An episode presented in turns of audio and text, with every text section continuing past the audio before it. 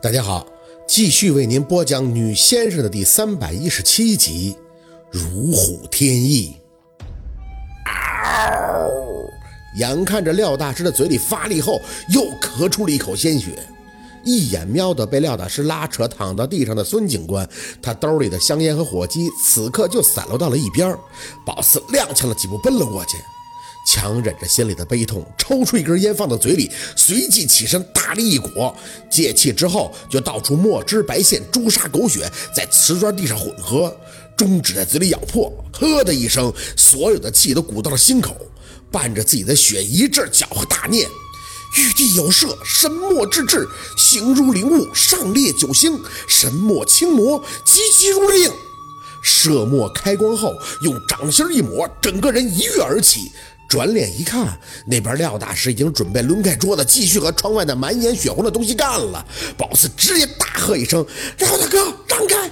一句话喊完，回手就拿过孙哥手里的枪，枪口整个的掌心一蹭，高举对准。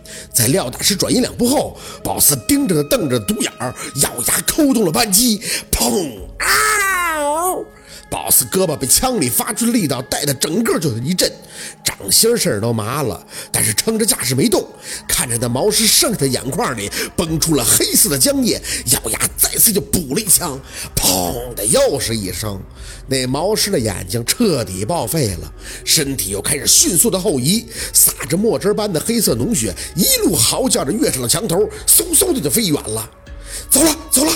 盯着监控的警察大声的叫着：“回山上了，很快，飞得很快，表情很痛苦，眼睛没了。”宝四没空听他们说什么，啪嗒声起，手里的枪直接落地，单膝顺势跪地，一口跟那个毛师身上很像的黑血从嘴里涌出，胸口疼得要死，尤其是后腰骨缝里那种小风又开始吹上了。只是这次更像是汇成了一团，在骨缝里来回的击打相撞，酸的腰都直不起来了。老孙呐！转过脸，廖大师居然含着泪扶起了躺在地上的孙警官。你他妈装什么呀你？现在好了，成他妈烈士了，你高兴了？小六过来扶宝四，宝四摇头示意不用，撑着胳膊爬到廖大师旁边，看着孙警官紧闭的眼，脑子里当时就想到孙警官当时开车在路上和廖大师斗嘴的样子，他怕死的呀，就是想着自己的老婆孩子呀，可是怎么说被这东西掏上，就从后边掏上了呢？孙哥，两个小警察被廖大师这话也弄得害怕了，几步跪到孙警官的身边，孙哥，你可别吓我们，嫂子等你回家呢。宝四用力的咬牙控制情绪，直看着廖大师那铁骨铮铮的汉子流了眼泪。老孙子，你个瘪犊子，给我起来！不就是被掏了一下吗？怎么没气儿了呢？这起来呀！小六打小就感性，一见这场面，转身就哭上了，弄得后边的安九想说他，却只能抱着他拍着后背安慰。宝四抬手抹了一下眼泪，看着廖大师抱着孙警官的肩膀，还在大声的叫着，突然就发现不对。廖大哥，怎么孙哥被掏烂了，后背却没有血呀？廖大师回神，伸手就摸向了孙哥的身下。哎，是没有啊！一着急，整个这个孙警官翻过去了。他还是穿着那件夹克棉袄，后边的棉花都被毛师的指甲给掏出来了。按理说那力道，那他们都是看着的。毛师的指甲那么长，穿玻璃都像是玩似的。要是穿破孙警官的身体，那更是分分钟的事儿啊！想着，宝四看着廖大师在后边翻着孙哥后背的棉絮，翻了几下以后，在毛衫的最里边扒出个黑色很硬的衣料。廖大师用手一抠，那个料子发出很结实、呲呲打滑的声响。这是一个小警察有些疑惑的开口：“孙哥，你什么时候穿的防弹衣啊？”宝四正纳闷呢，就看着廖大师跟玩儿一样把孙警官扶着坐了起来，厚重的大手一个大力就在孙警官的后边一拍，只听孙警官的嘴里发出咯儿的一声，懵了，这啥情况啊？廖大师却心里很有谱的模样，酒给我拿过来。一个小警察点头，去厨房找了一瓶白酒。廖大师喝了一口，噗的对着孙警官脸上一喷，老孙。孙警官的身体摇晃两下，眼睛居然慢慢的睁开了。啊，啥情况啊？这是，说着手就赶紧朝自己身上摸。哎呦，我是不是负伤了？我负伤了吧？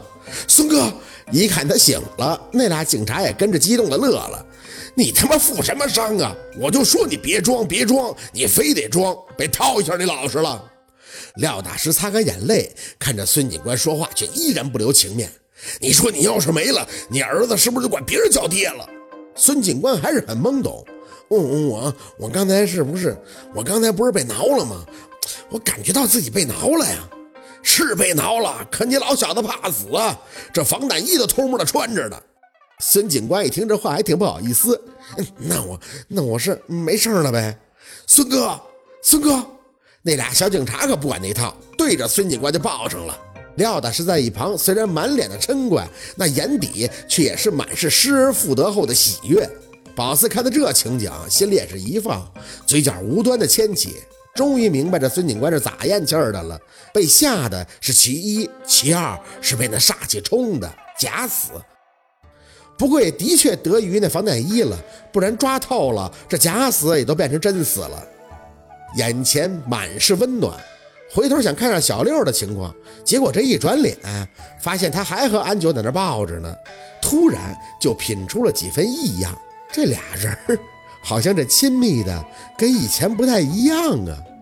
赶紧就别开了眼，没敢去想太多，只看着孙哥起死回生后，看着那窗户还有被报废的茶几，满是惊讶。哎呦，这都发生啥事儿了？那毛师呢？毛师被徐丫头打走了，用你的枪啊？我的枪？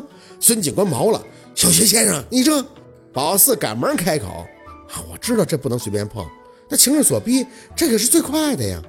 没用解释完，廖大师还那两个小警察就帮着解释，连带着把孙哥假死那会儿发生的事都说了一遍。什么廖大师怎么发的怒啊？宝四是怎么射的墨呀？总得有人去细掰扯嘛。说了一阵，手台里发出的声音是别的警察也通过监控看到毛师跑回去了，所以就询问他们这边的情况。小警察的回答是简明扼要：通知村长，那东西被打跑了，我们这边没人受伤，村里暂时安全了。over。那边伴着沙沙声，只回了两个字：收到。不到五分钟，广播里就再次发出了声音：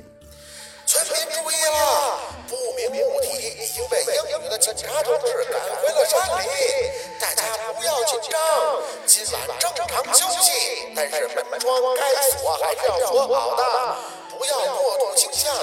有人民警察在，我们村一定会早日恢复安宁与和谐。一通广播听完，客厅却是异常的安静。宝四和廖大师都有些旧伤未愈又添新伤的意味，而孙警官却看着那个玻璃破碎的窗户，满是心疼和紧张。心疼是这屋里的东西被损害了，这是人家村长提供的屋子，回头肯定是要解释或者是造价赔偿的。紧张呢，则是现在窗户玻璃都没了，没安全感呀。